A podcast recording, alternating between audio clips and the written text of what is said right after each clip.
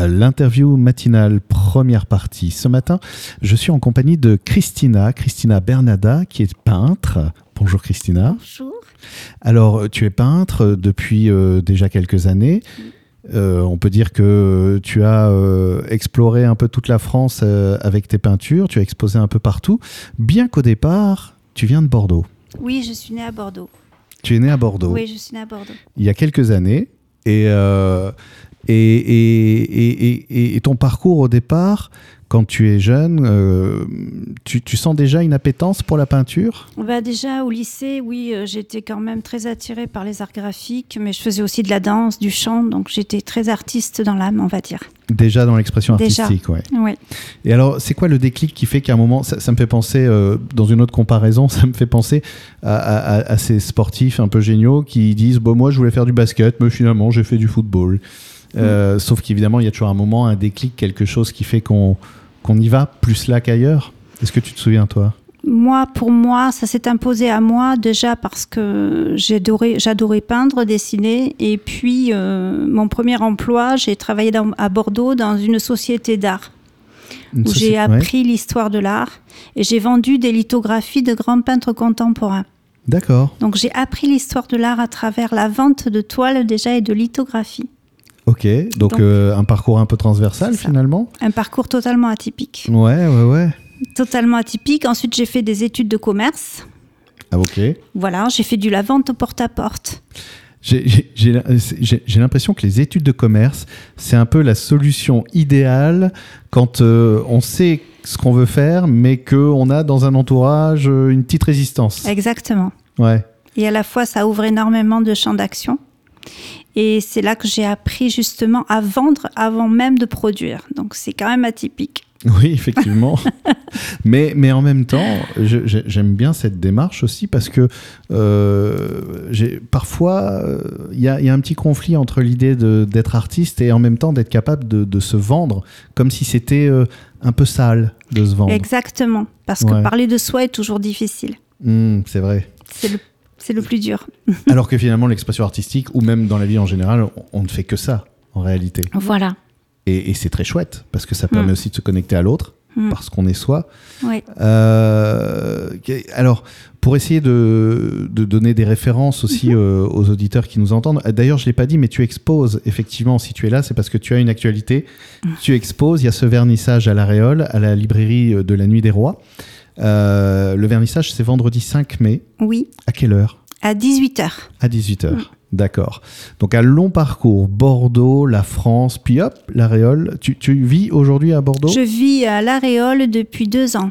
Ah, c'est récent. Oui. Qu'est-ce qui t'a ramené du coup à, à la Réole J'étais sur le bassin, euh, dans la commune de Mios. Oui, ok. Voilà, depuis dix ans et j'avais envie de changer. D'accord. De Oui, deux salles, deux ambiances. euh. voilà. je suis attirée par les vallons, les vignes, euh, je suis attirée par la nature et j'avais envie de changer de décor. D'accord. Est-ce que ça t'a euh, changé aussi dans, dans- dans ta pratique artistique, ça, justement? Alors c'est en train de changer. C'est vrai?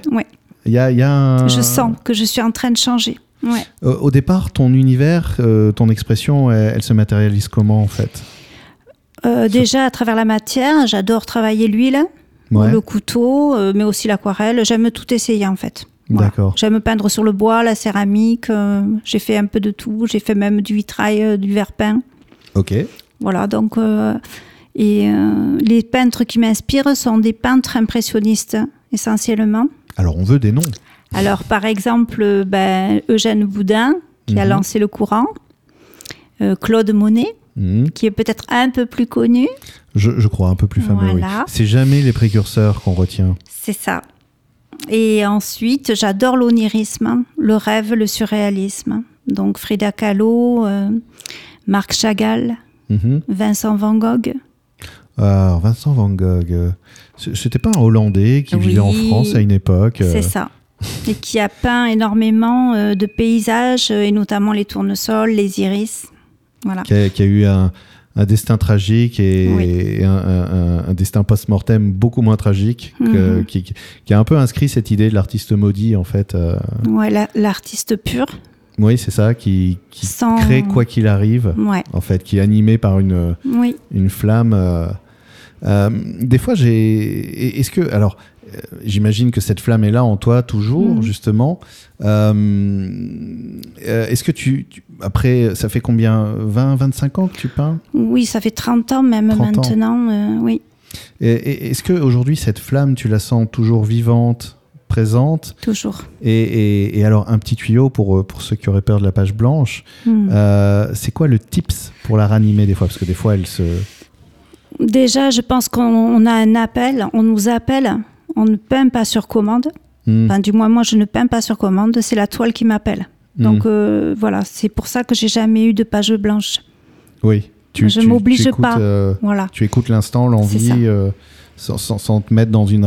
une c'est pas le mot rationalisation, mais une optimisation de la production, on va dire. hein. Voilà, même Avec, quand on me commande une toile, j'attends le bon moment pour me connecter. C'est- chouette de pouvoir imposer ça, justement, Mm. Dans un monde qui aurait tendance à vouloir, euh, justement, tout, tout rendre productif euh, Mm. et, et- et rationnel. Justement, de dire, bah non, je le veux pour telle date. euh, C'est ça. C'est, on te fait des commandes. Alors, Oui. c'est- c'est, c'est-à-dire en fait que on, on- ça représente une part importante de ton travail? Alors, je peins énormément par inspiration, Mhm. pour me faire plaisir d'abord, j'ose le dire. Ah, Bah, je crois que c'est essentiel. Après, forcément, euh, voilà, euh, j'offre la lecture de mes toiles, euh, ça plaît ou ça plaît pas selon les goûts, hein, bien sûr, et les envies et les humeurs. Mais lorsque je peins pour quelqu'un, en général, la personne me connaît, connaît mon, mon art graphique Mhm. et me fait confiance. Oui. Voilà, c'est-à-dire que elle me, elle me fait un choix de format, bien sûr, puisque c'est pour in- intégrer dans une décoration souvent, mais elle me laisse entièrement libre. Ça, c'est chouette aussi. Voilà, C'était comme ça dès le début ou il a fallu que tu arrives à imposer ça? Ça a toujours été comme ça. Ah, donc ça s'impose naturellement. Oui. Alors, je te propose, on est déjà à la fin de la première partie de l'interview, je, je te propose qu'on on fasse une petite pause et, euh, et on se retrouve après. Euh, J'aimerais euh, justement qu'on aborde un peu le sujet du sujet et, et du discours et de, de- de ce qu'on dit quand on est artiste, qu'on n'arrive peut-être pas à dire simplement au quotidien. Et, euh, et puis qu'on on présente aussi aux auditeurs. Est-ce que tu penses qu'on pourra faire une, une visite virtuelle de, de- de ce qui nous attend à la Réole, par exemple? Une visite virtuelle, oui, comme si on. Voilà. On cheminait à travers euh, l'étoile. Exactement. Toujours en compagnie de Christina Bernada sur euh, l'interview matinale, dans l'interview matinale. Euh, Christina est là ce matin pour nous parler de son travail en tant qu'artiste peintre euh, et qui pourra être partagé, vu par les habitants de tout- toute la région, puisque l'exposition, tu prépares une exposition qui est à La Réole, à la Nuit des Rois. Euh, la Réole, une ville que tu as habité récemment, Oui. puisque c'est un changement. Alors, on pourrait croire au changement, j'habitais à Paris, puis j'ai eu besoin de campagne, mais pas du tout, parce que tu étais déjà, Déjà, sur le, le bassin d'Arcachon, donc déjà dans, dans un espace un peu plus paisible que, que la grande agitation urbaine. Mhm. Euh, mais c'est- ce sont les vallons, les vignes qui t'ont attiré vers ce territoire. Ouais, le calme. euh, Il y a d'autres énergies, on va dire, qui me correspondent plus que le bassin. Ah, c'est quoi les énergies sur le Tu- Ben, c'est très touristique dans le sens où il y a la mer, la plage, Puis c'est- c'est important au bout d'un c'est moment. plat, il y a les landes, c'est Ouais. ça a du charme aussi. Mais j'avais envie de changer un petit peu euh, de paysage, d'inspiration, comme tous les peintres. Et, et puis c'est important de, de- parfois de s'éloigner de la mer, arriver à un moment de sa vie. et euh, donc, euh, je, je parlais tout à l'heure de, de- de faire une, une sorte de visite un peu euh, virtuelle, de, de- de raconter ce qu'on pourra voir, parce que Mhm. on, on parle de tout ça. Mais avant, j'aimerais savoir, c'est une question qui m'intéresse toujours. euh, il me semble être artiste, c'est en fait communiquer quelque chose qu'on n'arrive pas forcément à verbaliser à travers un, un autre support. Mhm. Est-ce que euh, toi, euh, tu ressens ça et tu arrives à savoir justement euh, ce que tu essayes de communiquer, de dire, d'exprimer aujourd'hui? Euh, par exemple, j'exprime des scènes de vie comme une femme qui est en son linge. Elle pense qu'elle est seule et pourtant quelqu'un la regarde. Des choses comme ça. J'ai peint, je peins aussi des, des pèlerinages, D'accord des lieux où la, la foule se rencontre euh, pour une idée commune. Ça peut être la spiritualité. Voilà. Je peins des scènes de vie, je peins des portraits. mais des portraits de, de femmes que je ne connais pas, par exemple. D'accord. Tu, tu, tu, tu as, euh, oui, ça sort vraiment. Tu, tu- tu n'as pas de modèle euh, sur lesquels tu t'inspires. Pas euh, forcément. D'accord. Ce sont des, des visages qui arrivent sur ma toile et moi, je les travaille en fonction de ce que je reçois. C'est pour ça que j'explique la peinture impressionniste, c'est donner son impression. Hmm. C'est moi, je montre ce que moi je vois. Et après, ça reste ouvert. Chaque personne voit une chose différente, raconte une histoire. Le tableau raconte une histoire. Sur laquelle on se projette Voilà. soi-même. Et euh, j'ai- j'aime bien dire qu'on ne voit du, ce qui peut paraître un peu triste au départ, et puis une fois qu'on intègre l'idée, au contraire, je trouve que c'est assez libérateur. C'est on ne voit effectivement du monde que ce qui est existant en nous. Voilà. Et euh, c'est pour ça que en, se connectant à une toile, en, en se connectant à, à une œuvre en général, euh, évidemment, on ne va y voir que ce qu'il y a en nous. Euh, et parfois, je trouve que l'art, pour le spectateur, c'est un peu l'occasion de regarder ce qu'il ne peut pas voir en lui Mm. par le biais de l'œuvre qui lui offre quelque chose de sécurisant, parce que je ne me regarde pas moi, mais quelque part, évidemment, si. Et, euh, et, et j'imagine que euh, il doit y avoir des échanges passionnants parce que tu, tu, tu peins des portraits, euh, tu, tu ne peins pas des paysages, tu ne peins pas forcément des bâtiments, mais c'est vraiment, ce sont des femmes, des hommes, des foules. Il doit y avoir des moments d'échange comme ça euh, Mm. très surprenants. Bah, forcément que c'est surprenant pour moi-même. C'est sûr que, par exemple, une fois, j'ai peint un champ de blé. Et, et une dame m'a dit, mais c'est le champ où j'étais quand j'étais petite. Je courais dans ce champ. Et bon, elle a, elle a acheté l'œuvre parce que cette œuvre, c'était son œuvre. Elle C'était à elle. C'était, voilà. C'est souvent comme ça, c'est des coups de cœur. C'est L'œuvre, elle parle, elle est vivante. C'est un peu l'esprit chamanique aussi de l'artiste, c'est-à-dire Voilà. de se connecter un peu à, Mm. à une sphère d'idées, de, de sensibilité, de rêves et, et de les rapporter un peu euh, matériellement. Mm. C'est ça. C'est tout à fait ça. C'est euh, c'est enthousiasmant, non, quand même, de ce, moment de création où on a l'impression d'être euh, C'est très spécial parce qu'en fait, euh, moi, je dis que c'est de la peinture médiumnique. Hmm, Mais les peintures médiumniques, souvent, sont abstraites. Dans la plupart des peintures médiumniques. Sauf que les miennes sont très figuratives. C'est-à-dire euh, que je capte une essence, je capte un visage, mais vraiment dans, dans- dans des tout petits détails. Et ça me surprend même moi-même, quoi. et- et- Je, et- je ne sais même pas pourquoi j'ai peint ça, souvent.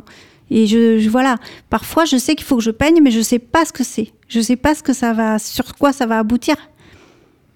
C'est c'est- c'est- c'est presque vertigineux des fois, non? Oui, De, de, Ouais. de, Ah de oui. se retrouver comme ça. euh, Mm.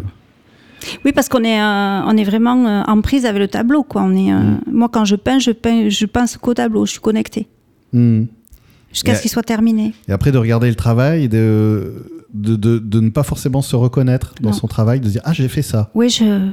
Je, pour- je, je, je comprends pas et des fois je veux pas comprendre parce que je me dis c'est pas le but finalement. Je- Ben, c'est ça. La beauté fait sens. voilà. Elle n'a pas forcément besoin J'ai d'être. pas euh, forcément envie que ça soit beau des fois, parce que je me dis bon ben, même euh, voilà, pour certaines personnes, ça peut être, euh, je dirais, esthétique. Ça, j'essaye toujours que ça soit quand même esthétique. Ça, je dois dire, j'aime la beauté, j'aime les belles choses, donc ça, j'ai un souci de l'esthétique. Mais après, euh, voilà, l'essentiel, c'est que ça renvoie des émotions hmm. peu importe. Ça peut être de la mélancolie, de la tristesse ou de la joie, du bonheur. Mais voilà, c'est vraiment ce que je veux rendre dans ma peinture, c'est susciter l'émotion.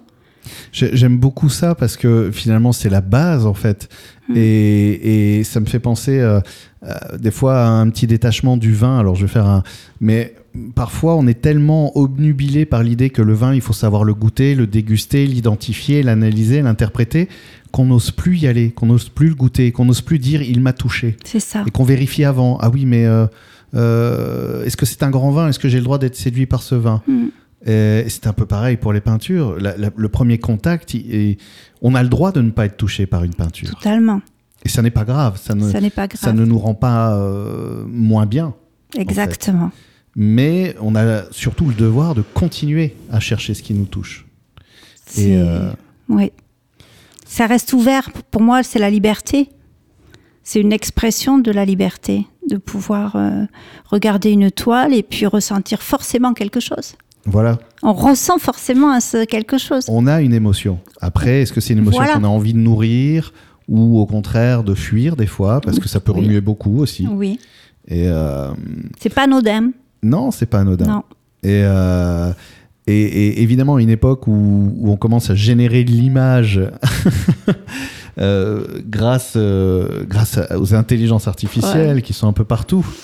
Ben, je trouve que c'est une belle proposition de, de simplement se dire je vais aller à l'Aréole, dans cette librairie, voir le travail de cet artiste, et voir si, si je vais m'autoriser à ressentir simplement et à, à, prendre conscience que la matière que tu travailles, mm.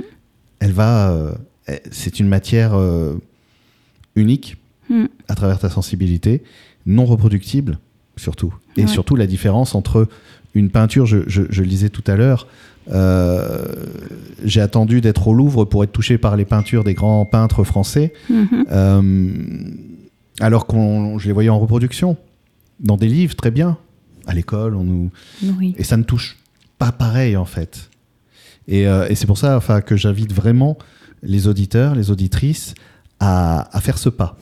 De se dire oui euh, une peinture dans un livre ça n'est plus une peinture c'est une photo c'est une reproduction.